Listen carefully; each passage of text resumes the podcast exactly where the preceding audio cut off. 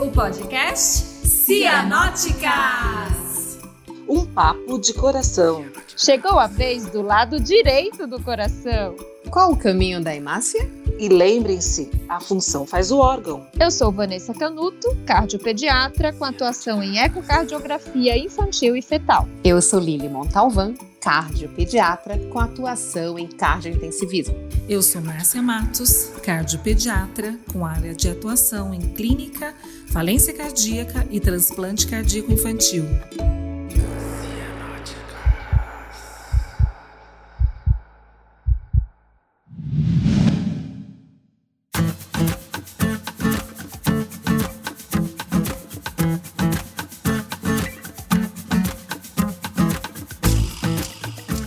Oi, gente. Oi, bem-vindos. Oi, pessoal. Que bom ter vocês aqui de novo. Hoje a gente está iniciando agora o nosso terceiro episódio de um tema tão delicado e desafiador como os que a gente falou da última vez, né? É um prazer ter vocês aqui ouvindo novamente o nosso podcast. Antes, nós queremos fazer uma apresentação da nossa amiga, queridíssima convidada de hoje, que é Tati! Vai, Tati, fala pra gente quem você quem é. Quem é você, Tati? Não esconda, por favor. Bom, eu sou Tatiane Rosa, eu sou cardiologista pediátrica, eu também trabalho no Instituto Dante Pazanese, lá no ambulatório, que a gente acaba vendo não só criança, mas a gente vê adulto também, então acho que a experiência com os pacientes do pós-operatório de Fontan aí, a gente tem bastante visão lá. E eu queria agradecer e parabenizar vocês por essa iniciativa, por esse projeto inovador e é um prazer estar aqui com vocês. Espero contribuir de alguma forma. Essas três fazem parte de toda a minha é, existência na cardiologia pediátrica. Eu aprendi muito com as três desde a Márcia, né, que a gente passava as tardes lá na enfermaria. A Vanessa foi minha colega no ECO e a Lili foi, assim, uma honra, porque ela foi minha R2, já me ensinou muito desde a da cardiologia pediátrica e no ECO também a gente foi parceira. Então, estão todas no meu coração. Tati, seja muito bem-vinda. Obrigada, o prazer é meu. Hoje nós vamos falar dos pacientes que foram submetidos a uma operação, que é a cirurgia de Fontan. O tema do podcast seria onde, onde é que nós estamos no, quando a gente tem diante de nós um paciente que foi submetido a uma correção cirúrgica de cardiopatias congênitas e essa correção cirúrgica é uma cirurgia denominada Fontan, tá? A gente sabe que o Fontan é um terceiro estágio da, de um tratamento cirúrgico de cardiopatias congênitas que necessitam de uma correção univentricular. Então a Lili vai dar uma introdução aqui para gente de falar das complicações. O papel do podcast, na realidade, é fazer com que esse tema, como o próprio Márcio falou, que é desafiador, que é um tema às vezes até pesado, né? Que a gente vai botar aqui em discussão, mas a gente quer tentar deixar um pouco leve também, é. gente, né? Veja, a gente pode dar, vou dar um conceito, a gente não continua com a máxima de que se vocês querem mais informações detalhadas, vocês abram o folhoso, vão lá no MOS e abram mesmo. Mas assim, para aquele público que não é tão familiarizado, digamos assim, com a cardiologia pediátrica, eu vou só nomear o que seria o Fontan. Né? O Fontan é aquela anastomose que vai permitir completar o estágio da, de uma criança, que, de um paciente que é univentricular, levando o retorno venoso sistêmico para a circulação pulmonar. É a anastomose da cava inferior para a artéria pulmonar. Tá? Então, a grosso modo, este é o conceito, né? A gente está vivendo, vivendo, a cardiologia pediátrica em progresso, né? A cardiopatia congênita, ela vem passando por, um, por vários processos e nisso o Fontan tem melhorado infinitamente, né? E ela é a opção dos pacientes que são tidos como paliativos, né? Sim. Fora do, daquele conceito do paliativo que a gente tem usado muito, mas ele é paliativo porque a gente não vai ter uma correção total. A gente vai paliar uma criança para poder dar qualidade de vida para que essa criança sobreviva. E eles estão sobrevivendo, né? Nosso ambulatório, a Tati está aí para contar para a gente, né? Que a gente está pegando pacientes na segunda, terceira década, né? Uhum. E com isso vindo outros problemas e outros desafios, né?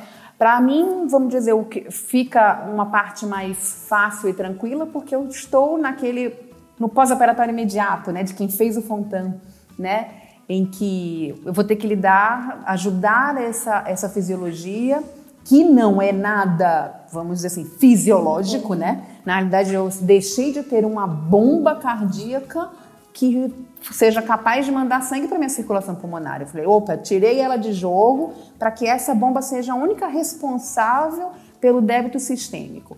E deixei sozinho, de uma forma de um fluxo passivo, que chegue lá na minha circulação pulmonar, né? Então, quando eu estou lá naquele pós-operatório imediato, pensando, eu tenho que entender o que, que, é isso, né? Como é que vai funcionar essa fisiologia? O que, que eu posso facilitar? Então, na verdade, sempre é, eu brinco a gente com na, nas conversas com os residentes é que a gente tem que facilitar o trabalho desse coração.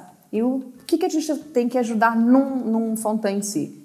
Muitas vezes o trabalho já vem do centro cirúrgico, quando em alguns casos consegue-se já trazer essa criança estubada. Né? Já tirei realmente, acho que é uma coisa que, que a gente tem que batalhar e tentar ver nos nossos serviços é a possibilidade de trazer uma criança já estubada para que a gente tire essa, esse aumento dessa pós-carga para esse na circulação Não pulmonar. é muito comum, né, amiga? Você conseguir pegar Fontan fora do tubo já no POI? É, eu, eu posso te dizer que vivendo desses, nesses últimos anos, eu tenho visto já uma maiores tentativas, né, assim, de cogitar, porque antes era uma coisa que não se cogitava. Eu acho que assim, vinham as crianças entubadas, né? E agora não, há preocupação é isso que eu acho que é interessante. Do anestesista, por exemplo, que já vem, ele tenta, ele já vai pensar até na anestesia que ele vai fazer, né? Para que essa criança venha, ou no mínimo um pouco mais superficial, para a gente poder proceder para a extubação. Né? Já sabe, já escolhe vindo com uma droga mais adequada que facilite realmente o manejo da minha circulação pulmonar né? Então, eu acho que isso tem mudado, né? Ah, Mas eu bom. acho que tem que ser mais. Eu acho que tem que ser mais, tem que. E eu acho que isso tem, uma, tem que ter uma participação desse grupo também, que é das parte anestésica, que é fundamental no intraoperatório, né, para que isso venha, tá? Então, de pós-operatório imediato que eu poderia dizer assim, se a gente ajudar esse ventrículo, ele tem tudo para que é, que funcione bem, bem né? desaguar, para que esse fluxo vá bem. Se alguma coisa não está indo bem, eu acho que a gente pode se preocupar que tem que procurar alguma coisa, né? Por que, que esse não está indo bem? Ele, porque derramar, é, ter um débito aumentado pela, né, tanto pelas pleuras pelo mediastino é o esperado realmente. Uhum. E a gente tenta é, com isso oferecer para eles drogas mais adequadas, é, manejo com diuréticos. Existe uma série de trabalhos, gente, que tentam ajudar no manejo do pós-operatório, como introduções de sildenafil, é, de, de, drogas como o ah, uso do NO, mesmo NO junto com sem estar entubado realmente, o uso de óxido nítrico em catéter de alto fluxo, por exemplo, em pacientes que deixam que tem um, um pouco da, da, pressão pulmonar um pouco mais elevada. A gente tem conseguido, tem visto trabalhos assim. E a PEP de 10? Pelo amor de Deus, não. PEP de... Mas, amiga, pior do que, pior que a PEP de 10, eu diria que para você é um zero PEP. É. Porque tem pacientes que. PEP negativa. PEP, é, exato, que vem com sem nada de PEP, né? né? Então, eu acho que, na verdade, o o, o, melhor é facilitar o caminho. Acho que tem que tentar sempre lembrar de estudar o mais breve nessas crianças, como elas não têm essa, essa bomba para ajudar, é lembrar de quanto que é importante a volemia desse paciente, né? Evitar esses os balanços negativos, a gente poder dar uma oferta hídrica homogênea para esse paciente, né? Para ele poder prover, chegar a essa circulação pulmonar adequada e com isso ter um bom retorno venoso pulmonar também, né? Então, eu, basicamente, eu Quanto diria Quanto tempo de pós-operatório? 48 horas? Varia. Isso Top. vai variar. É, nossa, esse Seria é ótimo. Boa, hein? Eu acho que mais do que o tempo, eu diria que é o tipo de escolha do paciente que você tem, né? a fisiologia do paciente. Porque, assim, se o paciente não tem... É, uma fisiologia que vai ajudar muito, vai ser mais do que 48 é, Não, eu tô brincando, é, gente. É, a escolha do paciente. É o melhor cenário né? do mundo. É, eu acho que já vi dentro estubado, isso já ajuda mesmo. É, eu acho que talvez a escolha melhor do paciente, porque a gente também tem que ter, saber escolher o paciente que vai para o fontão. É. Não adianta forçar a barra. Exato. Eu acho que isso que é o pior, porque aí sim vai ser esse paciente arrastado, o que não vai... vai ser sempre mais porque a gente vai, ele já vai sentir, a gente já está mudando a fisiologia desse paciente, esse ventrículo vai sofrer mais. Então, em realidade, eu acho que hum, começa antes. Para a gente saber que um Fontan dê certo, eu acho que a gente tem que saber escolher muito bem as, uh, os pacientes que podem fazer Fontan. Eu não digo para a gente, a gente tinha aqueles critérios todos para a gente usar, imagina no começo os critérios sim, de usar, hoje a gente praticamente não vou usar aqueles ali. A gente procura realmente que tenha uma boa função ventricular, procura-se é, ter atenção em relação às resistências vasculares, mas é, vascular pulmonar, a pressão, mas a idade coisas, da criança, a idade, né? quanta coisa já mudou, né? Assim, sim, que a gente sim. às vezes até é mais audacioso do que isso realmente, mas acho que não pode forçar a barra, porque aí isso impacta assim num pós-operatório arrastado e talvez num temido falência. É, com desse, resultado desse não satisfatório, né? Bom, falando de falência, o que eu queria comentar um pouco é assim para a gente entender por que que esse esse Fontan que saiu liso, que foi tranquilo, um pós-operatório sossegado, que todo o circuito está funcionando, por que, que ele entra em falência? É uma coisa difícil da gente entender, né, a, é, a longo prazo. Então, assim, é, há um tempo eu dei uma aula no congresso do DIC sobre ventrículo único e o legal de dar aula é isso, você é obrigado a estudar, estudar. bastante, é por isso que a gente gosta de dar aula e de... É forçado a estudar, E de falar como. em podcast. É. E aí, assim, olha aqui como é interessante o raciocínio da coisa. Nós temos um ventrículo só, né? Então, que, que serve para alguma coisa. Então, quando eu estou fazendo eco, inclusive no diagnóstico pré, eu, eu sempre falo muito para os residentes: quantos ventrículos temos de fato, né? Um ventrículo que funcione. Porque se a gente tem um ventrículo grande e um rudimentar, só, só um que funciona efetivamente, né? Então, como que acontece? Temos um ventrículo de fato que lida com duas volemias todo o retorno venoso sistêmico e todo o retorno venoso pulmonar, Sim. né? Só que esse ventrículo, ele está mandando o fluxo para dois sistemas para frente, o pulmonar e o venoso. Então temos um ventrículo, vamos supor, deveria ter 100% do, do retorno venoso, né, do débito, ele está com 200, mas só para a gente falar de contas, Para né? você ficar, ficar mais palpável. palpável. Perfeito. Então ele está uhum. com 200%, que distribui entre pulmão e sistêmico, se nas melhores das perspectivas, se for aquele tal do QPQS 1 para 1, ele uhum. manda uma parte para o pulmão, 100%, uma parte para o sistêmico, tá?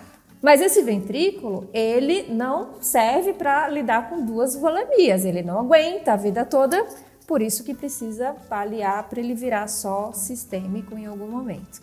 Aí você faz o GLEM, então você tira dos 200, você tira o quê? 30%, que é o retorno venoso de membro superior e cabeça vai direto para o pulmão. Beleza, tirou 30. O seu ventrículo agora ele está com 170, certo? Uhum. Só que é 170 só para o sistêmico, não vai mais para o pulmão. Então aquele sistêmico que recebia aquela parte 100%, né, se tiver bem equilibrado, passa a receber uma quantidade de volume muito maior, porque o pulmão aguenta os 30% só de volemia. Tudo bem. E ele funciona isso por quê? Uns, um ano e meio, dois anos, que é entre o Glen e o cavo pulmonar. Um ventrículo que continua com muito volume, mandando para um único, é, uma única direção, que é o sistêmico. De repente, aí você faz o Fontan. Então, o que, que você faz? Você tira Nossa, 70%. Tudo bem, era o que você queria? Era, eu quero que esse ventrículo lide só com 100, que é o sistêmico. Mas ele, ao longo desse ano e meio, lidou com uma volemia muito alta, mandando só para o sistêmico. Quando você tira, existe uma desproporção entre massa e volume. É um ventrículo com muita massa e agora com pouco volume. Essa desproporção faz com que, ao longo do tempo, esse paciente possa entrar em falência de todo esse circuito, porque a resistência vascular sistêmica aumenta, já que ele está acostumado com um volume grande, agora você diminuiu aumenta a resistência vascular sistêmica. Então, e depois, isso é interessante você entender que fora todas as questões que podem evoluir para a falência do Fontan, estreitamentos de qualquer parte do conduto, resistência pulmonar aumentada, regurgitação de válvula atrioventricular. Independente disso, esse ventrículo pode entrar em falência a longo prazo pela desproporção. Independente de ter ou não uma lesão residual, né? Sim. É isso que a gente É. tem que. Pode ser, vamos dizer, um Exatamente. caminho natural? Será? Sim. Será que eu falo isso? Eu acho que talvez posso chegar caiba nisso? isso. Talvez caiba isso no, E a no pós-operatório tá- de Fontana. né? Porque, como você disse inicialmente, nós estamos falando de um procedimento de um tratamento paliativo. Nós não estamos falando da cura, como a gente faz uma, uma coartação de aorta, que você vai lá, opera, acabou. Por exemplo, fechou uma CIA, fechou uma CIV. Esse sistema, que é um sistema de baixa pressão, tem muitos efeitos colaterais aí ao, ao longo do tempo, né, para o paciente. Exatamente. Eu posso fazer um comentário? Por Claro. favor. É, o mais interessante disso é que, assim, o que, que é o paciente que faz o Fontan e tá tudo bem com ele, já no primeiro PO, tá lá com a Lili, estubado, que chegou estubado do centro cirúrgico, ela tá muito feliz. Mas é, esse paciente, quando, quando a gente de- tira a bomba, do- a gente não tem bomba para mandar sangue para o pulmão, ele já sai do centro cirúrgico com uma. Qual que é a definição de insuficiência cardíaca? É você o coração não conseguir entregar o oxigênio suficiente em repouso ou em é, atividade física. E o Fontan, por si só, desde o primeiro dia, ele não consegue suprir esse aumento do débito cardíaco frente ao exercício. Um paciente que tem uma cirurgia de Fontan, ele tem um VO2 predito para a idade, com tudo funcionando bem, 60 a 65%. Então ele já tem uma insuficiência cardíaca de base, né? E conforme vai passando o tempo, é, a falência do, tanto do- da bomba ou então circulatória, ou as juntas, elas vão. é, não é se vai acontecer, é quando vai acontecer. Claro, assim, né? Ô, Tati, eu queria te Oi. perguntar, você que está lá no ambulatório, né? Você está lá no ambulatório, você está vendo esse Fontan que teve alta, que você está fazendo um retorno é, próximo e depois a cada vez mais distante e tal. Me conta a- é, o que, que você vê, o que, o que, que você percebe que te dá umas dicas que a coisa começou a degringolar. Primeira coisa, o Fontan que chega para mim no ambulatório, é um Fontan que acabou de operar e tal, os primeiros 10 anos são ótimos, tá? Em geral, todo mundo relaxa, a família relaxa porque já passou pelas três grandes cirurgias, o médico fica feliz porque o paciente deixou de ser roxo a maioria das vezes, ele faz as coisas assim normais, vai para a escola, estuda, trabalha, enfim, depois, né, quando vai envelhecendo. Então é maravilhoso. Só que, a mais ou menos, a partir dos 10 anos, é como se fosse uma doença é, crônica, tipo um diabetes, uma hipertensão, que você não enxerga o que está acontecendo nessa mudança de, de fisiologia que acontece, que a gente promove porque ele não tem um ventrículo. Né? E aí começam a aparecer sinais e sintomas, tá? O que que o, o, que que o paciente queixa para mim? Fadiga, primeira coisa. Piora de classe funcional, tá? É, lógico, ele não faz muito exercício, o que é errado, a gente tem que incentivar esses pacientes a fazer alguma atividade física, e, mas eles já eles percebem que não tá legal, tá? Ou então aparece alguma arritmia muito comum e aí começar a piorar, tá? E alguma lesão de órgão-alvo. Eu acho que é o que eu costumo ver e, em alguns casos, aumentar ou então aparecer uma cianose que não tinha. Eu acho que de observação, assim, é isso. Você costuma, Tati, pedir para eles fazerem teste de caminhada, teste cardiopulmonar? Isso O tem sido sua cardio- rotina? Sim, o teste cardiopulmonar, ele ajuda muito, assim, para a gente ter uma ideia. É, por quê? Isso que vocês estavam falando da falência de bomba, uma coisa que o cardiologista ele enxerga melhor. Mas, quando você tem uma fração de ejeção preservada, mas o paciente é muito sintomático, tá? Seja porque é difícil a gente fazer ali isso, ou subestima, ou qualquer coisa, a Vanessa depois pode falar da dificuldade que a gente tem de fazer esse, essa avaliação no ventrículo único. Tem paciente que tem a falência circulatória por conta da do remodelamento né, dos vasos, então resistência vascular pulmonar e a sistêmica muito altas, a diminuição da pré-carga e o aumento da pós-carga, porque não tem essa bomba e está tudo congesto por muito tempo. E esse paciente é o mais difícil da gente convencer que ele tem alguma coisa, até mesmo assim os outros colegas eles não tá muito acostumado, o paciente chega te questionando que ele tem muita falta de ar que está pior, que tá muito pior. E aí faz um eco e tem uma fração de injeção no limite ou então preservada e não tem uma pressão tão grande aumentada no sistema Fontan, esse é o maior, mais desafiador. Mas se você faz um cardiopulmonar desse paciente, você percebe que o VO2 ele vai caindo progressivamente de 2 a 3% ao ano né? E, e, e, a gente tem que considerar essa falência. É uma das indicações, a Márcia pode dizer que tem paciente que a gente encaminha para lá, mesmo sem a falência de bomba. A falência de bomba ela ocorre aí em grande parte dos pacientes, mas tem paciente que tem a fração de ejeção preservada e a gente tem que indicar transplante sim. Ele tem uma insuficiência cardíaca, uma limitação sim. E outra coisa que a gente que ajuda muito o teste cardiopulmonar, esses pacientes eles podem evoluir com arritmia né? E a gente lembra muito da taquiarritmia, né? E a gente tem que ser muito prontamente atender, porque é o isso aumenta muito a mortalidade do paciente. Você não pode ficar esperando. Você precisa, é, seja tratar com medicação, seja fazer uma ablação, é, enfim. O que a gente lembra muito disso, né, na, da taquiarritmia, e a gente tem que ser muito invasivo também na parte de anticoagulação nessas taquiarritmias né? Então você não vai esperar ele ter chá Vasque para você anticoagular esse paciente. Né? Tem taquicardia, você aumenta muito os fenômenos tromboembólicos. Mas a gente esquece do déficit cronotrópico, que é tão grave quanto, tá? Porque aumenta muito a, a mortalidade desse paciente é, que tem o déficit cronotrópico. A gente sabe que a gente tem uma dificuldade de fazer uma regulação é, com o baroceptor, porque o, o, o, o átrio é muito dilatado, tá? então você vê que a frequência cardíaca do paciente muitas vezes varia pouco e às vezes até um pouco diminuída, e ela depende, e ele depende muito da frequência cardíaca para manter o débito cardíaco, né? Então, o teste cardiopulmonar também ajuda isso. Muitas vezes a gente precisa indicar uma, um implante de marca-passo, alguma coisa assim.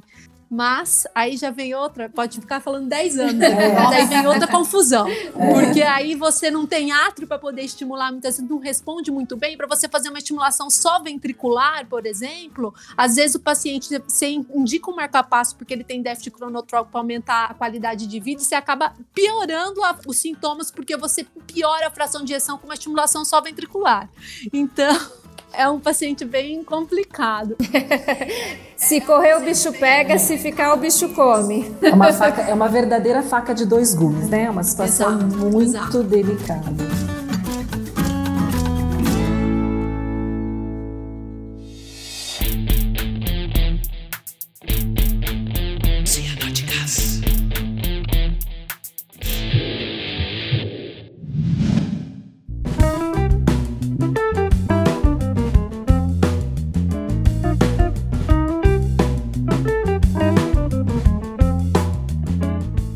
Queria comentar um pouco sobre o eco, porque assim, eu estou percebendo, Tati, que você no ambulatório você vai, é, em, você sempre investiga algumas linhas, né? Então a parte de ritmo, a parte de função, a parte do circuito e a, as complicações associadas que vão aparecer ao longo do tempo.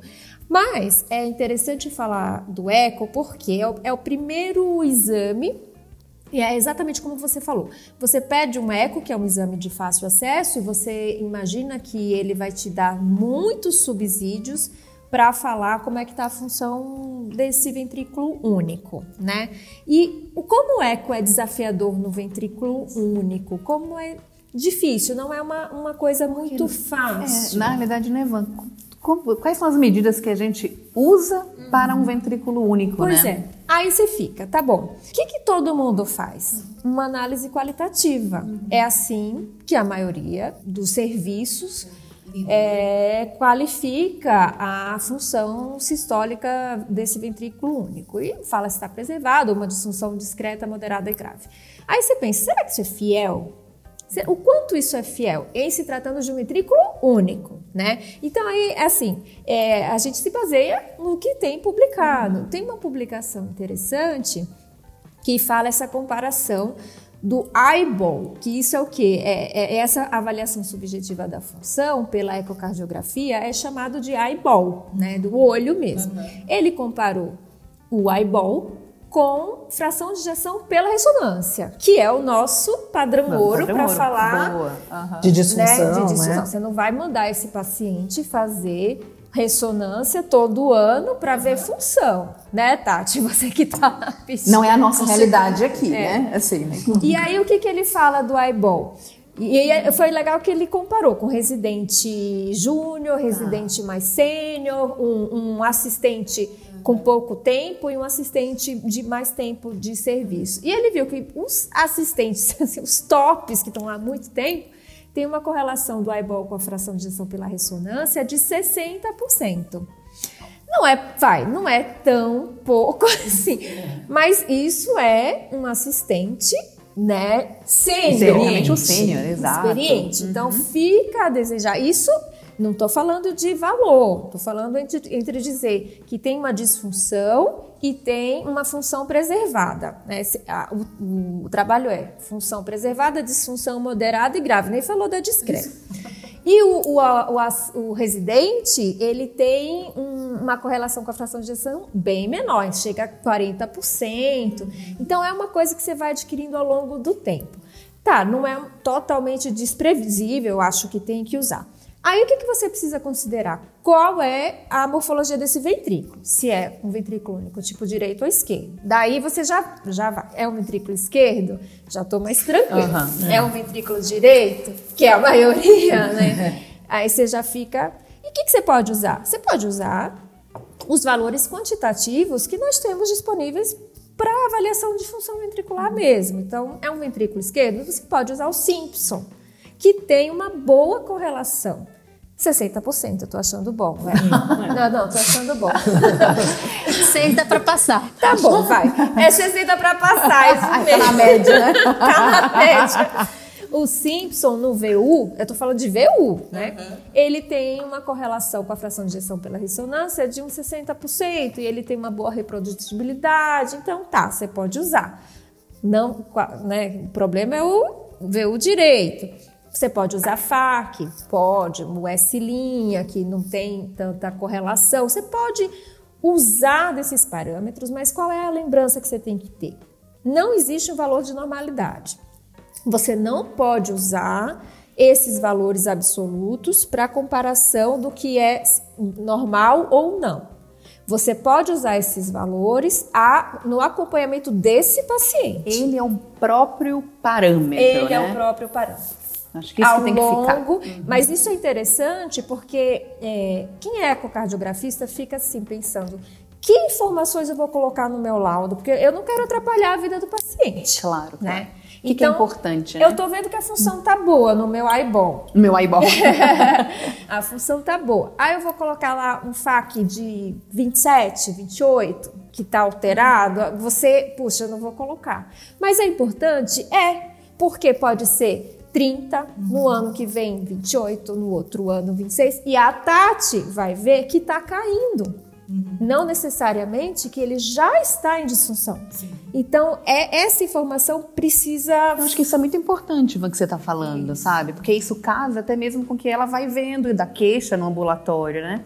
Que tudo bem, não ficar apenas nesses valores é, qualitativos, né? Porque eu acho que dá mais substrato. dar mais substrato. a gente saber em que momento tem que. Opa, a gente tem que fazer algo, né? Tá indo para aquele um caminho diferente, É né? porque aí o clínico vai correlacionar isso com o que a Tati falou, com sintoma, queda de, de, de um padrão de atividade física habitual que ele tem, com o surgimento de arritmia, enfim, você junta, né? A informação isolada não adianta muita coisa, mas ao longo do tempo você vai acompanhando esses parâmetros e isso sim serve como um bom parâmetro de avaliação de função.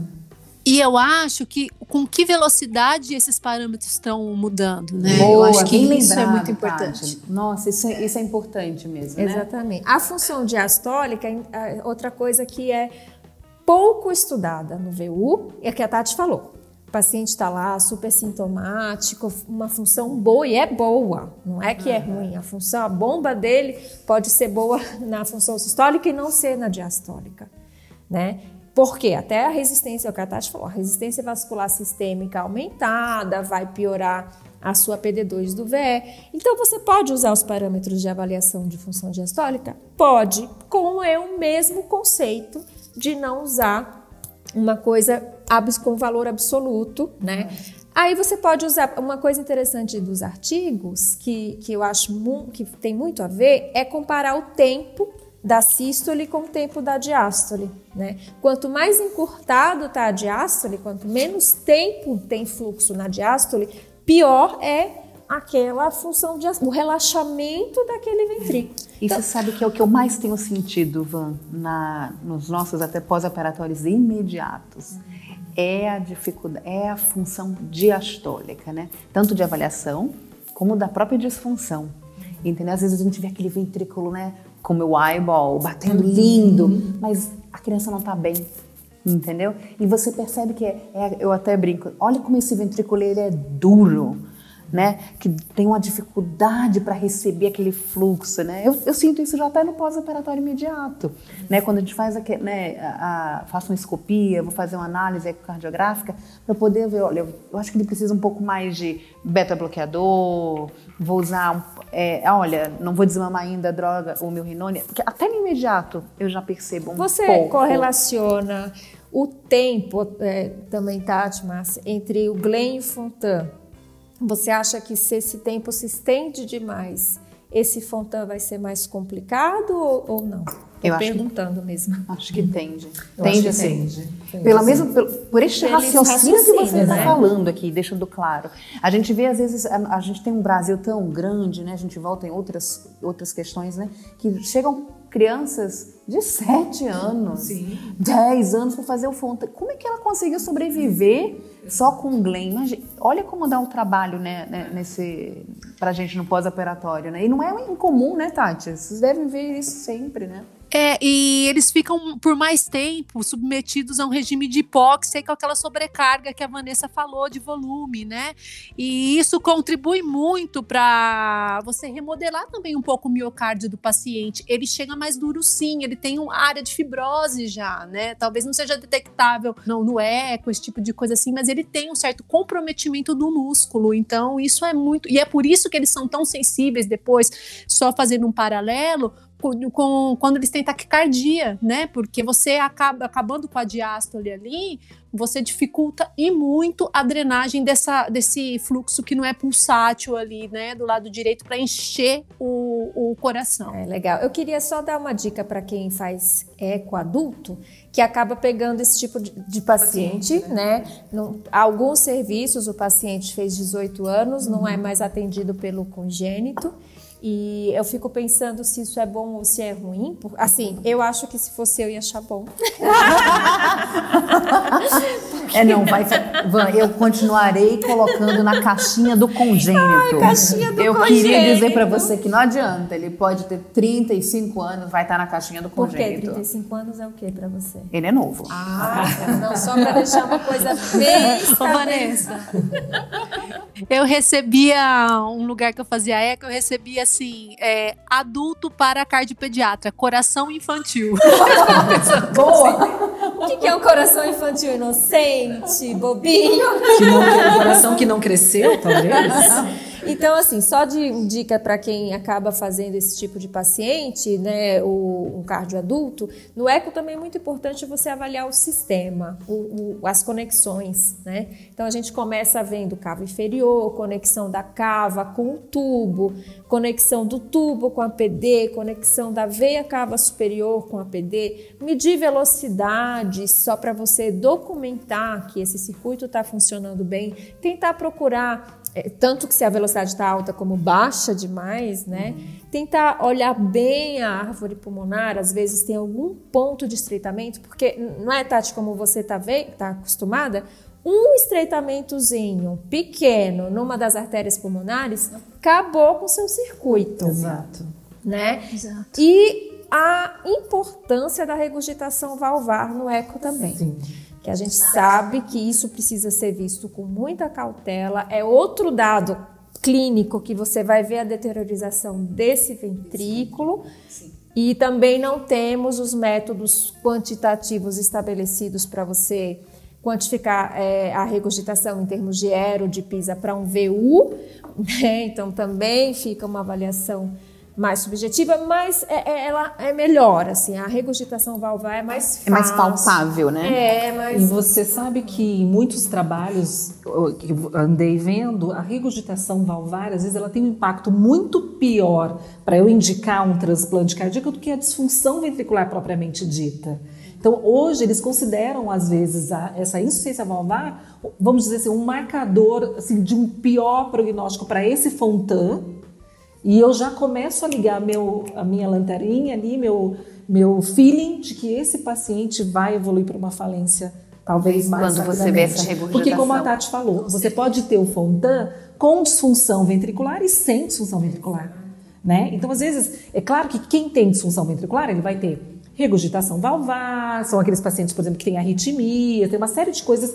O próprio, o próprio sistema de Fontan pode levar a isso. E clinicamente vai ser aquele paciente que vai estar, um cresce muito, que tem essa intolerância ao exercício, né? E por outro lado, o paciente que tem uma função preservada, ele pode simplesmente apresentar aquelas complicações que eu acho que é o que a Tati vai, que a gente vai falar, que são as complicações mais evidentes de, de enteropatia, do, tom, do tromboembolismo. Então é importante a gente valorizar a insuficiência valvar, ok? Ok. Então, assim, a insuficiência cardíaca é a primeira coisa que vem na nossa cabeça porque a gente é cardiologista, mas eu acho que o grande desafio é a gente abordar as lesões de órgão-alvo, porque a gente precisa da ajuda do subespecialista.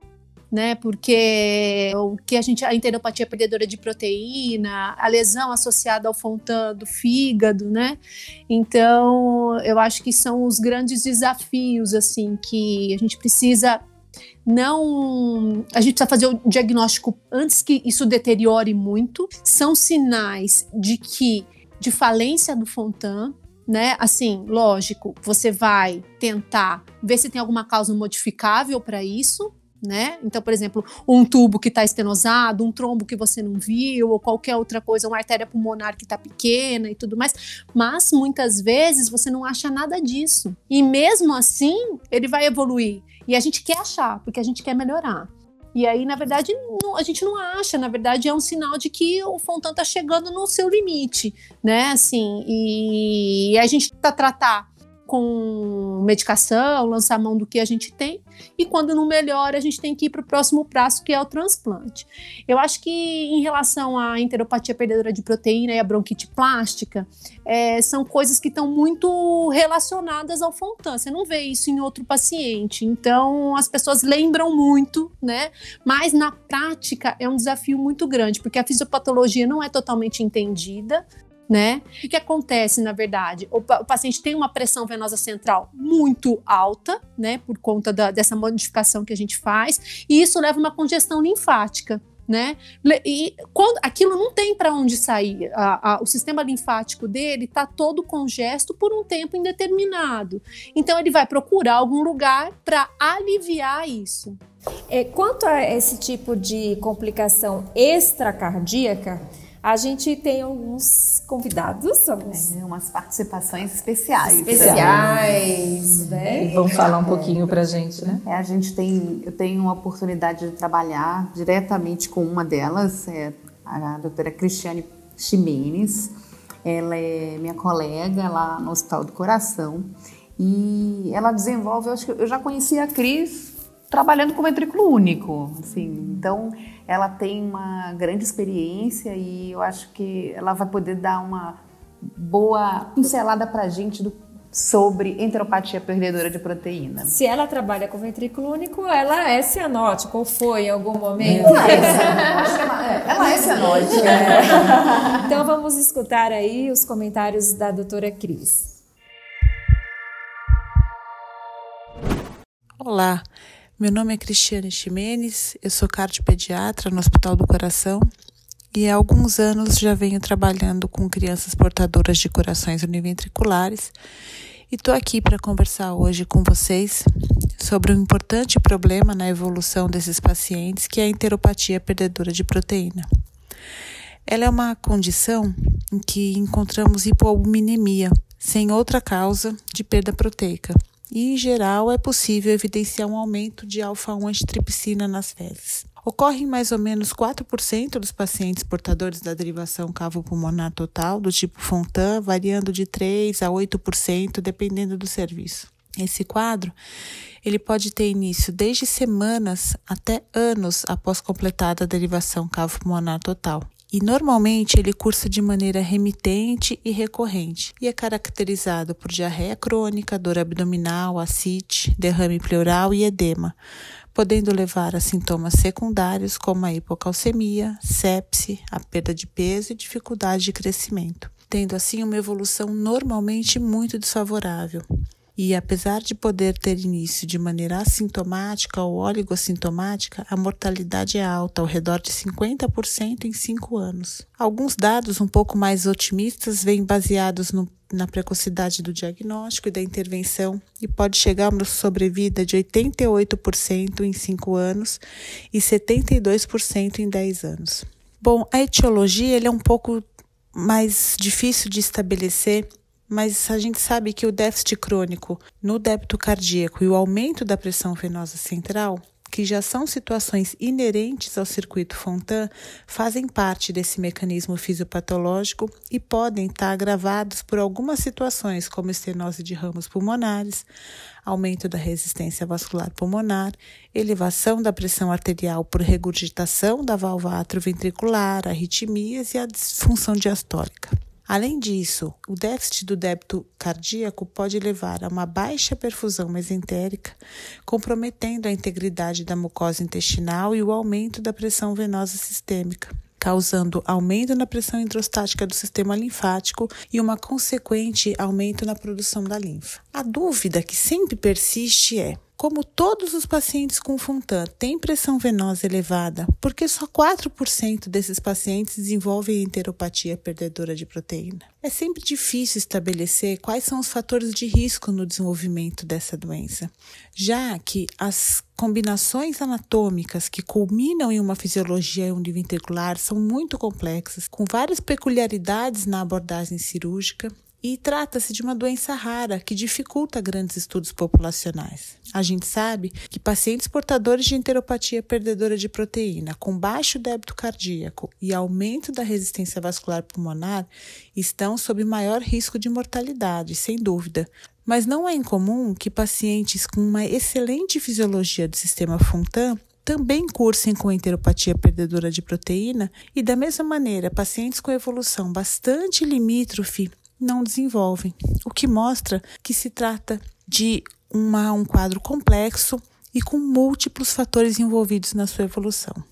A linfoangiorressonância ela tem sido recentemente indicada em busca de alterações linfáticas e também tem sido mais utilizado a linfangiografia hepática para identificar conexões hepatoduodenais que possam ser anormais. A abordagem e orientação nutricional é fundamental pelo grande risco de desnutrição, sendo sempre necessário garantir a esses pacientes um aporte de proteína de 2 gramas por quilo por dia e uma dieta pobre em gordura, ficando ao redor de 20 25% da ingesta calórica com suplementação de triglicéridos de cadeia média. Outra droga que vem sendo amplamente utilizada no tratamento da enteropatia perdedora de proteína com bons resultados é a budesonide oral, um esteroide entérico específico com efeito anti-inflamatório. Só lembrando que é importante garantir uma função hepática normal antes de iniciar a budesonida, já que ela é metabolizada no fígado. Agora, a avaliação pelo transplante é, em geral, um caminho garantido, já que a enteropatia perdedora de proteína vai se resolver após o transplante. Obrigada, Cris, pelos seus comentários. Acho que para nós cardiologistas é, é, difícil a gente entrar numa outra área, numa outra especialidade, e nós que temos que ter né, os insights para pensar nesse tipo de complicação e tentar ajudar o paciente muito antes de chegar na Márcia, né, que é no é. transplante cardíaco. Eu acho até que é para entregar para a Márcia o paciente em melhores condições. Sim, Sim. antes de degringolar, né, assim. Exato. Outra questão que é muito interessante, que está bastante em voga, são as lesões hepáticas consequentes à cirurgia de Fontan. Como você falou, essa pressão é, venosa hepática né, muito aumentada ao longo de muitos anos tem dado umas lesões hepáticas muito significativas, inclusive hepatocarcinoma. Então, eu é, convidamos né, a doutora Nathalie Horvat. Ela é um, uma fofa. Ela é radiologista, trabalha no Sírio e ela é professora assistente da, da Faculdade de Medicina da USP na área de rádio. E ela fez a tese de doutorado dela nisso. Então, ela estudou bastante é, a parte, as lesões hepáticas consequentes ao, à cirurgia de Fontan. Então, ela vai dar uma palavrinha aqui com a gente. Nathalie, muito obrigada por sua participação. Olá, cianóticas e seguidores. Vamos falar agora nesses próximos minutinhos um pouco do fígado no Fontan. E é interessante lembrar que quando eu comecei a estudar esse assunto, grande parte dos cardiologistas olhavam para mim com ponto de interrogação, do tipo, nossa, eu já tenho tanto problema para lidar com esses meus pacientes com Fontan e lá vem Nathalie com mais um problema agora que eu vou ter que pensar no fígado. O que, que acontece nesses pacientes com Fontan? Eles ficam cronicamente congestos, né? É, e aí, esse, esse fígado cronicamente congesto leva a algumas alterações vasculares. O que, que acontece, né? O fígado, ele recebe duas vascularizações principais, a porta, a veia porta e a artéria hepática, e ele drena o sangue pelas veias hepáticas. No paciente pós-Fontan, a pressão dessas veias hepáticas acaba aumentando, e isso gera uma redução compensatória do fluxo portal e gerando um aumento compensatório também do fluxo arterial. Juntando isso com a hipóxia, tanto pré-cirúrgica quanto pós-cirúrgica, isso gera alterações fibrogênicas no fígado e leva também à formação de nódulos hepáticos. Então, o que, que acontece de, num ponto de vista prático, né? Esse fígado congesto e esse fígado com aumento da arterialização e com aumento do potencial fibrogênico gera uma fibrose e, em última análise, uma cirrose. E com todas as suas repercussões, como, por exemplo, hipertensão portal, com varizes de esôfago, varizes gástricas, né?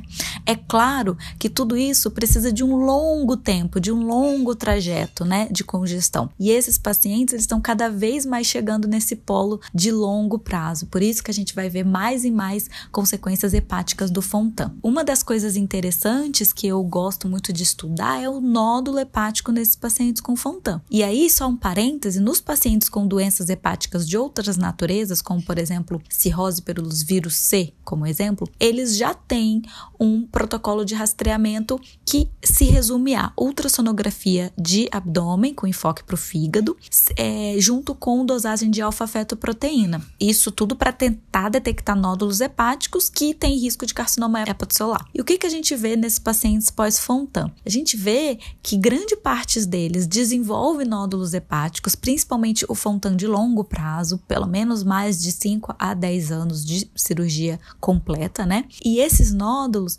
eles não são vistos na ultrassonografia. Por quê? Porque são nódulos de natureza vascular. Esses nódulos eles são vistos basicamente em exames que tenham contraste. E aqui a gente vai dar uma ênfase principal na ressonância magnética, já que grande parte desses pacientes são jovens, né? Mas todos esses nódulos vistos na ressonância magnética também são vistos na tomografia computadorizada. Os dois métodos são equivalentes, mas é óbvio que a gente vai ponderar toda a questão de radiação. E aí o que, que acontece em especial com esses nódulos hepáticos? Uma pequena, pequeníssima proporção desses nódulos vai acabar desenvolvendo carcinoma hepatocelular, mas a maioria não, a maioria desses nódulos são nódulos benignos. Mas aí existe um problema na imagem. Diferente das outras doenças hepáticas, onde a gente tem padrões de imagem suficientemente bons para dizer que aquele nódulo é suspeito para câncer, no paciente com Fontan esses critérios não valem. Então, como uma dica prática, se vocês receberem um laudo de um nódulo hepático nesses pacientes com Fontan, falando nódulo hipervascularizado, nódulo com fluxo rápido ou washout, características habitualmente vistas em carcinoma hepatocelular, não é para a gente considerar isso de cara como sendo um carcinoma hepatocelular. Por quê? Porque as características que eu disse de hipervascularização e de fluxo rápido ou washout, elas podem ser vistas em nódulos benignos dos pacientes pós-Fontan tá? Então, o que que a gente, o que que os grandes guidelines, os grandes consensos estão sugerindo? Bom, os, os pacientes pós-Fontan de longa data, eles merecem uma avaliação hepática, tanto laboratorial, quanto radiológica, quanto até endoscópica, para a gente pesquisar sinais precoces de hepatopatia crônica, inclusive de cirrose e hipertensão portal. Por que não biopsiar esses nódulos, já que a gente tem esse risco de carcinoma hepatocelular? Bom, grande parte desses pacientes pós-Fontan são anticoagulados, né? E o fígado congesto por si só, ele tem um risco de sangramento maior que um fígado não congesto. Então, por isso que a gente reserva a biópsia para aqueles nódulos que tenham apresentado crescimento ou se eventualmente esse paciente tiver um aumento dos níveis de alfa-fetoproteína no sangue, né? Então, como mensagem final seria: lembre que o fígado pode estar comprometido nos pacientes pós-Fontan. Peçam exames, peçam exames de forma racional. E se vocês quiserem pesquisar nódulos hepáticos, lembre que a ultrassonografia não vai conseguir ver. Mas, em frente a um, a um laudo que tenha nódulos hepáticos, é para gente seguir esses nódulos. E se esses nódulos apresentarem crescimento significativo ou se tiver um aumento de alfa-fetoproteína, a biópsia hepática deve ser considerada. Se nos exames laboratoriais esse paciente tiver algum sinal de hepatopatia crônica, algum sinal de dano hepático, é importante que esse paciente seja visto conjuntamente com a equipe da hepatologia. Um grande abraço, até a próxima. Muito boa, né, a explicação e só comentando que isso para mim foi um grande desafio, né, assim, essas lesões hepáticas, porque a gente esquece que o paciente tem essa congestão e ele já pode estar tá formando fibrose antes dele virar um cirrótico, que é aquele que a gente lembra lá da faculdade, tá? E aí eu ficava acompanhando esses pacientes com enzima e com ultrassom. E hoje a gente sabe, estudando um pouco mais e tal, que isso é muito pouco sensível para detectar logo o início da fibrose, da cirrose, esse tipo de coisa assim. O ultrassom, por exemplo, ele consegue ver igual. É um aumento do, do, do, fígado, uma hipertensão portal, uma, por exemplo, as enzimas AST, gama-GT, ela pode estar tá elevada, mas nem sempre. A alfa-fetoproteína, por exemplo, para você detectar um hepatocarcinoma, é, ela acima de 20 é uma alfa-feto que a gente pode pensar aí, olha, realmente tem muita correlação. Mas um hepatocarcinoma pequeno, por exemplo, tem 5 milímetros, alguma coisa assim, isso muitas vezes passa desapercebido, né? Então, hoje em dia, a gente tem usado mais a ressonância, né, para avaliar isso. É, a gente usa muito aquele score, vocês lembram lá dos primórdios da, da hepatologia, aquele score MELD que a gente fazia? Não. Pra, para transplante. Faço ah, a menor ideia do que você está falando. IMR, bilirrubina, esse tipo de coisa assim, é, para ver o momento do transplante, esse tipo de coisa. E o, o que eles falam hoje em dia é que o padrão ouro para avaliar é a biópsia, que seria interessante você fazer uma biópsia no paciente depois de 10 anos de Fontan. E aí depois repetir isso caso ele comece a ter piora desses outros parâmetros menos invasivos, como a ressonância, esse tipo de coisa, tá? Por quê? Porque o, é, o paciente que tem uma cirrose e tem, por exemplo, hipertensão portal e tem os outros sinais, muitas vezes você precisa indicar um transplante coração fígado associado, né? Então assim, se a gente puder detectar e evitar esse, esse transplante de fígado, por mais que ele tenha algum grau de fibrose, esse tipo de coisa assim, muitas vezes ele não precisa evoluir para aquela cirrose que a gente conhece que tem acite, que tem esplenomegalia, que tem é, sequestro com plaquetopenia, né? Então, para a gente ser um pouco mais assertivo para tratar esses pacientes aí, de indicar que a falência já, é, já precisa ir para o próximo passo. Entendi. Bem interessante. Não menos intrigante, eu acho que entra na nossa categoria bronquite plástica, né? E não, e não é tão fácil assim, não de ver, ainda bem. Eu acho que eu realmente eu tive a oportunidade de ver em duas ocasiões, né? Mas foi também difícil até achar alguém que pudesse falar alguma coisa a respeito, né? Uhum. Então a gente aqui assim, é, junto no nessa vida de mídia social, a gente conheceu a doutora Andressa Peixoto. Ela é pneumologista, né? E ela tem alguns trabalhos com bronquite plástica. Ela é médica assistente lá do ambulatório da Unicamp. Será, né? Então, a gente vai escutar umas palavrinhas dela a respeito da bronquite plástica. Eu gostaria muito de agradecer o convite em participar desse episódio, abordando uma complicação tão importante após o procedimento de Fontan como a bronquite plástica. Meu nome é Andressa, sou pneumologista pediátrica, tenho mestrado na área da saúde da criança e do adolescente e sou médica assistente da disciplina de pneumologia e emergência pediátrica da Unicamp. Bom, pessoal, a bronquite plástica é uma doença rara, uma doença grave, cujo diagnóstico e manejo é um grande desafio para nós na prática clínica. Essa entidade ela é caracterizada pela formação de extensos moldes bronquiais que seriam, na verdade, tampões mucofibrinosos, que podem ser espessos, grandes, que podem ter uma característica gelatinosa ou muitas vezes terem uma característica mais rígida. A grande característica da bronquite plástica é que esses tampões ou moldes bronquiais, eles apresentam o formato exato da via aérea. E é isso que leva a uma obstrução total que tem um alto índice de morbimortalidade ou completa da via respiratória. A bronquite plástica está associada às doenças cardíacas congênitas cianóticas, porém é muito importante ressaltar que outras doenças que levam a desordens bronquiais com hipersecreção difusa de muco, como por exemplo a asma, aspergilose broncopulmonar alérgica, fibrose cística, infecções respiratórias, também podem estar associadas. Dentro do contexto das infecções respiratórias, ressalto aí o papel do influenza, mas muitas vezes a bronquite plástica ela é idiopática. O mecanismo exato que leva a essa condição, ele é desconhecido e a gente precisa muito entender aí o contexto clínico para a gente poder levar aí as especulações a respeito da formação desses moldes. A circulação de Fontan, por exemplo, ela pode predispor uma disfunção da membrana, a quebra da integridade da mucosa brônquica. E isso pode culminar com vazamento de material proteico para dentro das vias aéreas, culminando aí na formação desses moldes gelatinosos na árvore traqueobrônquica. Além do mais, a formação dos moldes pode estar, podem estar muito associados ao aumento da pressão venosa, ao baixo débito cardíaco, às anormalidades linfáticas, à própria ativação do fator tecidual, né? Essa é uma complicação que pode acontecer precocemente pós procedimento de Fontan, né? Um a três anos após o procedimento, mas existem relatos na literatura até de como uma complicação mais tardia.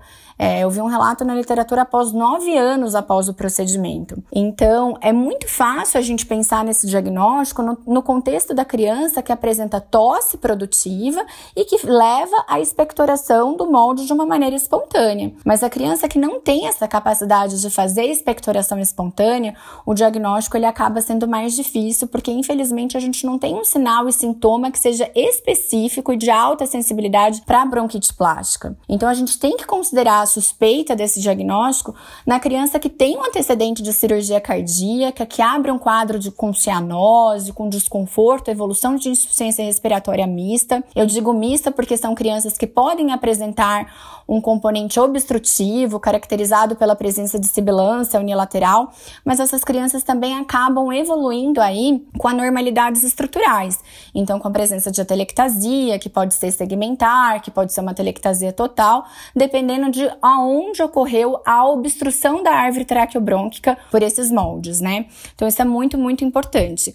O tratamento e o diagnóstico estão ligados à broncoscopia, né? Então, a broncoscopia é o nosso grande exame aí de investigação e de terapêutica, que vai conseguir identificar onde ocorreu essa obstrução e permitir a remoção desses moldes e permitindo, assim, a desobstrução das vias aéreas. E a gente depende muito de qual é a causa subjacente, então é sempre importante a gente tentar entender qual é o contexto, qual é a condição que levou à formação desses moldes brônquicos, porque muitas vezes aí, nesse contexto pós-Fontan, ligadura de ducto torácico, transplante cardíaco, são algumas terapêuticas aí é, ressaltadas dentro da, dentro da literatura.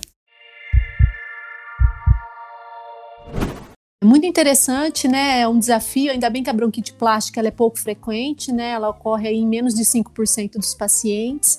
A gente suspeita mesmo quando tem tosse crônica, hipoxemia, e a gente faz diagnóstico com broncoscopia, né? Ou quando ele expectora para você, ou broncoscopia.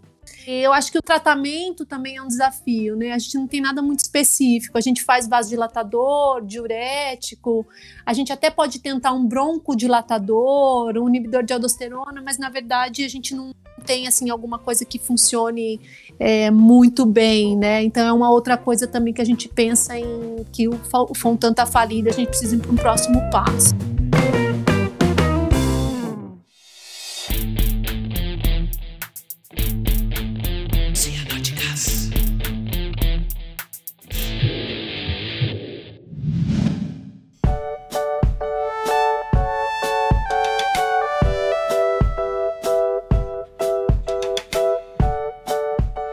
Falando em próximo passo. Vamos falar da parte mais legal.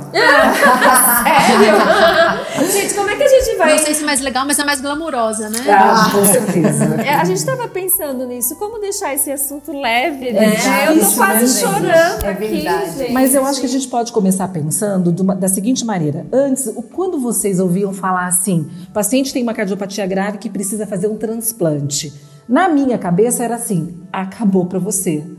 Era esse é o meu pensamento. Game acabou, over. acabou, game over. Então quem vai fazer? É o fim da linha. Hoje o transplante cardíaco para pacientes com Fontan é considerado um- quarto estágio, vamos dizer assim, né? Porque a gente fez o primeiro estágio, que pode ser, dependendo da cardiopatia, um, um Blaylock ou uma bandagem, depois esse bebê foi para um Glen, depois para um Fontan e vai chegar o momento que Inevitavelmente, a gente né? vai ter que pensar no transplante. Para falar um pouquinho de quando isso vai acontecer, depende, como a Tati mesmo disse, em média em torno de 10 anos. Mas alguns trabalhos falam que pacientes assim com torno de 7 anos pós Fontan já pouco. pode ter necessidade de um transplante. E o que é pior, gente, quando você precisa indicar um transplante para um paciente que fez um Fontan recente, o que, que a gente pode chamar de recente? Um, dois anos, o prognóstico é muito pior.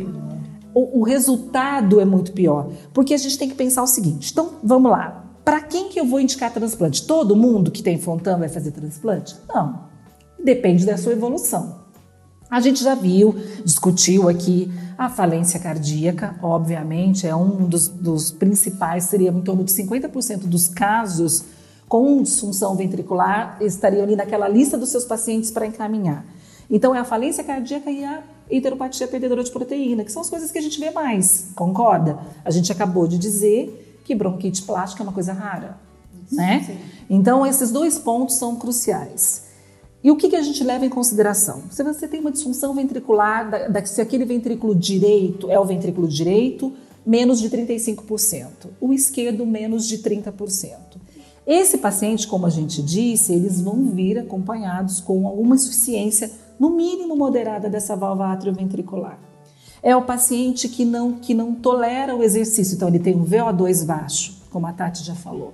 É um paciente que fei- faz arritmias e essas arritmias são, não melhoram com os tratamentos convencionais. Então você pode colocar uma capaço, você pode colocar CDI e ainda assim esse paciente não melhorou. O que, que a gente não quer?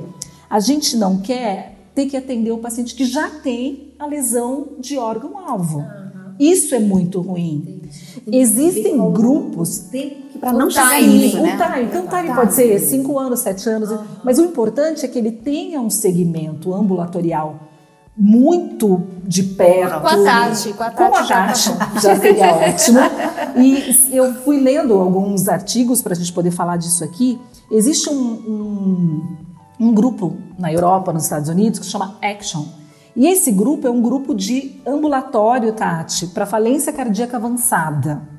Então, esse grupo são médicos, os pacientes, os pais dos pacientes, dependendo da idade. Então, eles se reúnem justamente para caracterizar o paciente que pode ser um candidato a transplante em determinados momentos. Então, se o meu paciente tem sinais de que esse Fontan está falindo, ele come, ah, começou com enteropatia, está fazendo muita CIT, interna várias vezes no ano, derrame pleural. Gente, já liga o, o, o seu sinalzinho de alerta e esse paciente ele já precisa estar tá num ambulatório com um segmento de perto.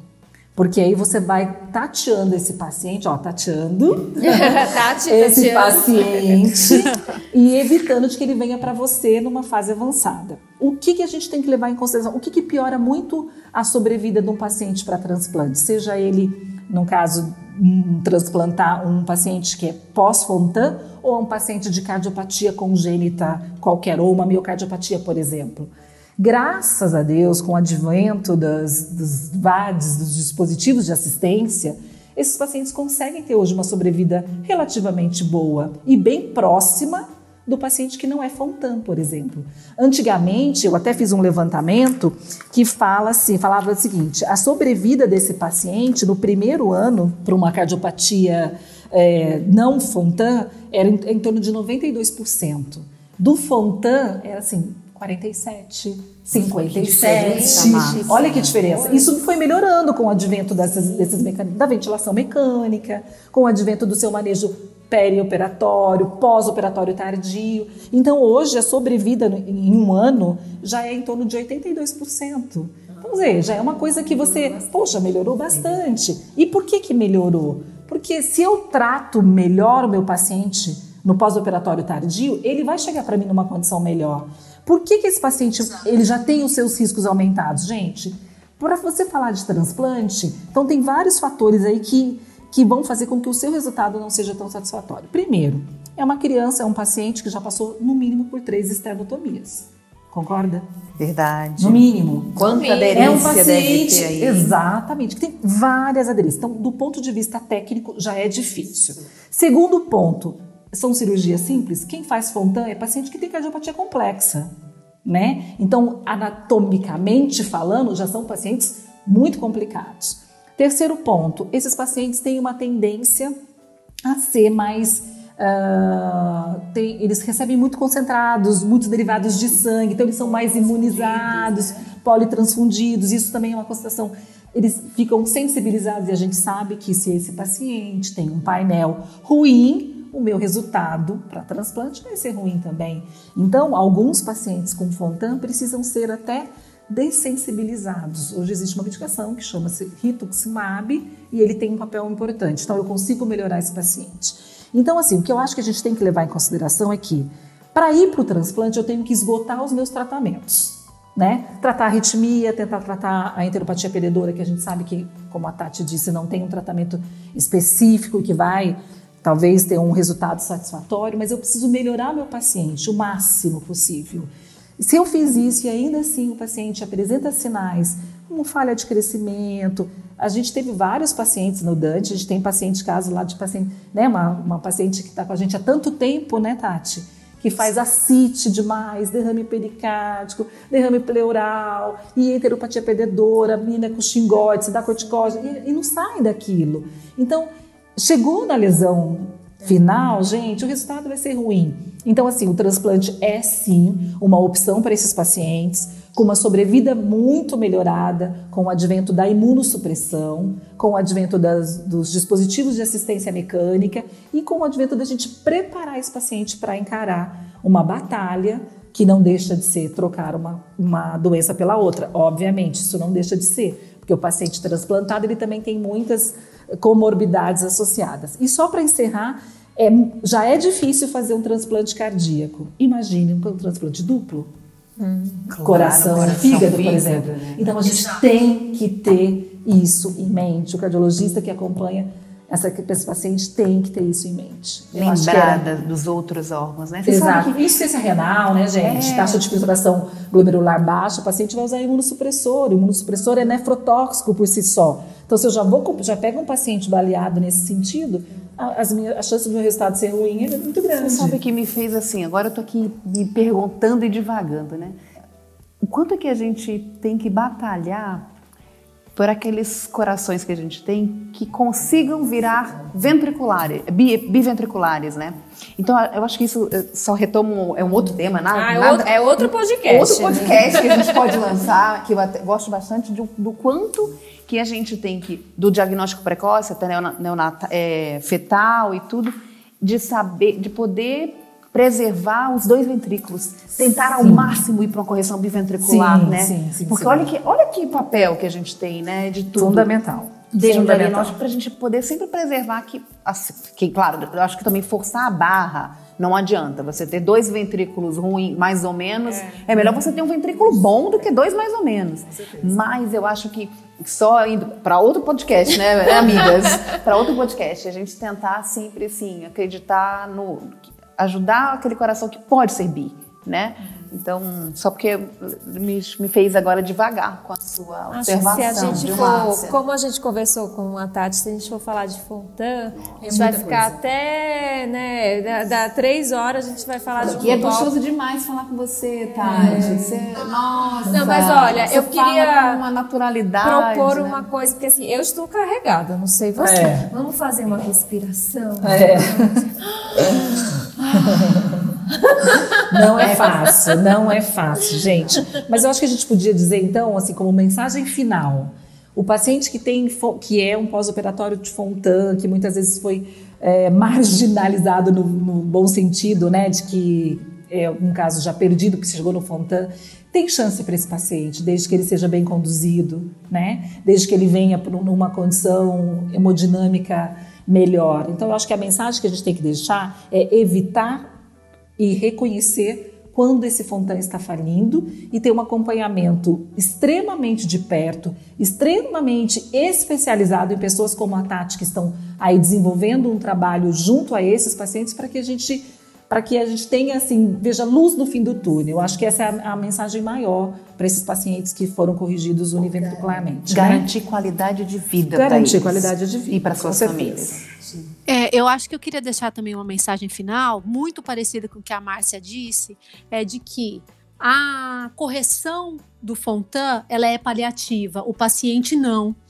Eu já tive muito preconceito com cirurgia de Fontan, dizendo que ah, é ruim, vai falir. E não, ela tem um propósito. Se você fizer um paralelo, então você pode falar que uma cirurgia que você vai, por exemplo, substituir uma válvula por uma prótese, só porque ela tem um tempo de desgaste, você vai ter que trocar, ela também não presta. E na verdade não é isso. Se a gente. Ele, ele, ele tem o propósito de levar o paciente que era gravíssimo e tem um ventrículo até a fase adulta para ter condições de chegar bem e fazer um transplante. Então não desista do paciente, né? Que tem uma cirurgia de Fontan. Não acho que a cirurgia é péssima, né? Porque ela é o que a gente tem para oferecer. Entenda muito, assim, é, vá atrás de fazer o diagnóstico precoce das lesões para entregar um paciente em excelentes condições para ele ter uma, uma, uma morbimortalidade muito menor e ter mais sucesso com o transplante. Eu acho que essa é a mensagem que eu gostaria de deixar também. No, na parte final do nosso podcast, antes da gente se despedir, temos o quadro né, instituído da, no podcast anterior, que é o Sopro da Vida. E hoje veio bem preciso, viu? Nossa, é. Sopro da vida. Só que dessa vez, pessoal, vamos fazer uma proposta um pouco diferente a partir de agora. Então, o Sopro da Vida vai ser compartilhado com todo o nosso público. Todo mundo que tiver uma sugestão, que Fiquem te- à vontade. Isso, que achar uma coisa interessante, pode nos contactar via e-mail ou pelo direct do, do nosso Instagram, do Cianóticas, ou por um e-mail que é cianóticas.gmail.com. E da dica a gente vai colocar o áudio das dicas dos nossos ouvintes aqui no podcast. Pode ser um livro, é um filme, uma, uma série, uma maquiagem. Maquiagem também pode. e nesse sopro da vida, nós convidamos uma amigona nossa, que é a Juliana Lécio. Somos amigas aí há bastante tempo, o nosso grupinho. Ela não é médica, mas ela já sabe todos os termos. e a Ju, ela vai dar uma dica muito legal. Com vocês, a dica da Ju.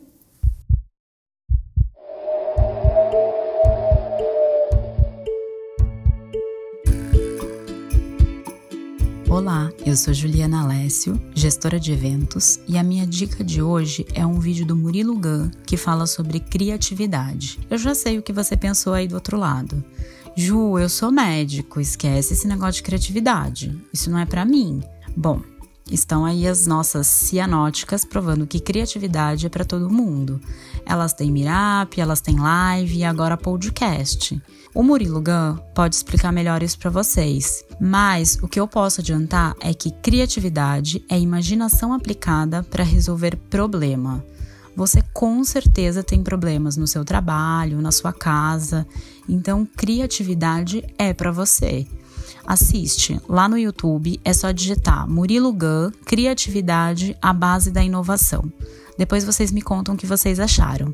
Cianóticas, obrigado pelo convite, beijos e até a próxima!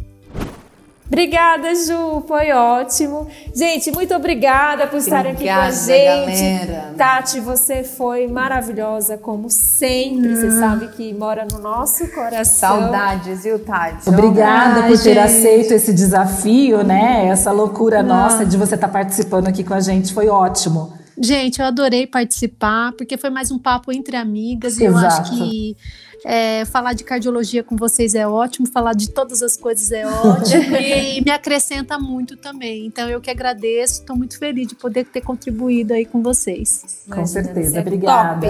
top. Um beijo, Uhum, gente. obrigada. Obrigada, viu? Até a Até próxima. mais. Tchau, tchau.